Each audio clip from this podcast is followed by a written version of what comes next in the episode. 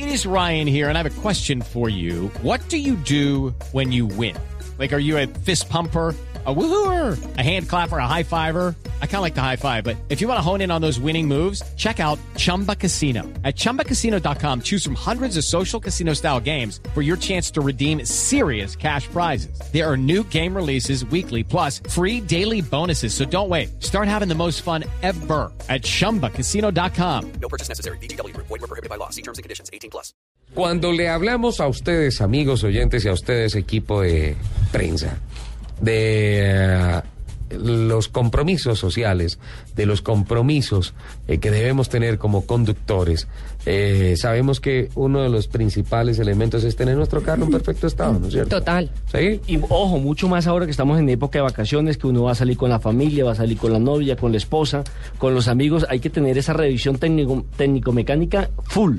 Además que también hay que hacerle toda la revisión completa a los carros antes de salir de viaje, ¿no? Ajá, así se tenga la revisión técnico-mecánica. no, no, no, hay que el- la, revisión respectiva previa. revisión, llantas, De prevención, frenos, ¿no? todo. sí. Cuando hablo de De esta pronto se daña la... Se le No. caspiruletea la chumacera. No, no, Lupi, eso no va a pasar. No, eso no va a pasar, Lupi. Cuando les hablo de 9 millones 94 mil 591 vehículos, ¿qué piensan que es? ¿Que se vendieron? Es el Registro Nacional Automotor.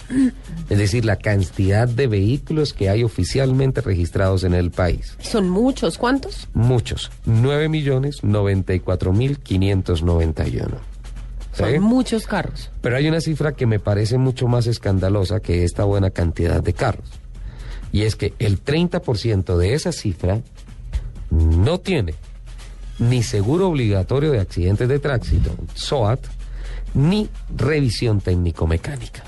¿El 30%? El 30% de esta cifra. Estamos hablando de cerca de 3 millones, de un poquito más de 3 millones de vehículos que andan por las calles y las carreteras del país sin revisión técnico-mecánica y sin SOAT. Sí, corren el riesgo que se les dañe la espiroqueta cuántica.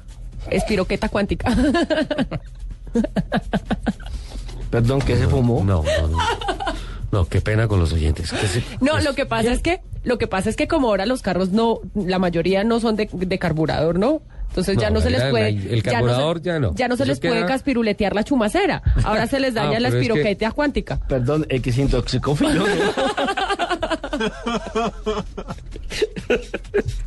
Qué barbaridad.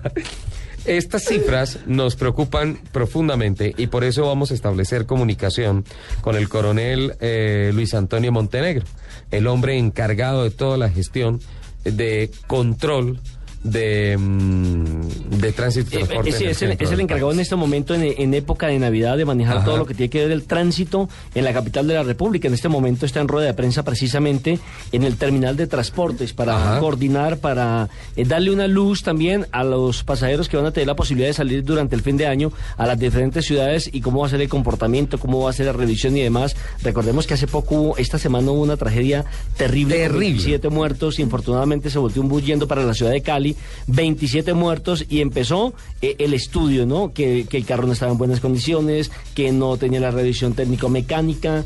Eh, una cantidad de cosas que a mí me asombraron, porque entre otras cosas, eh, quien había contratado es una empresa internacional, los servicios de, de este bus. Imagínese eso.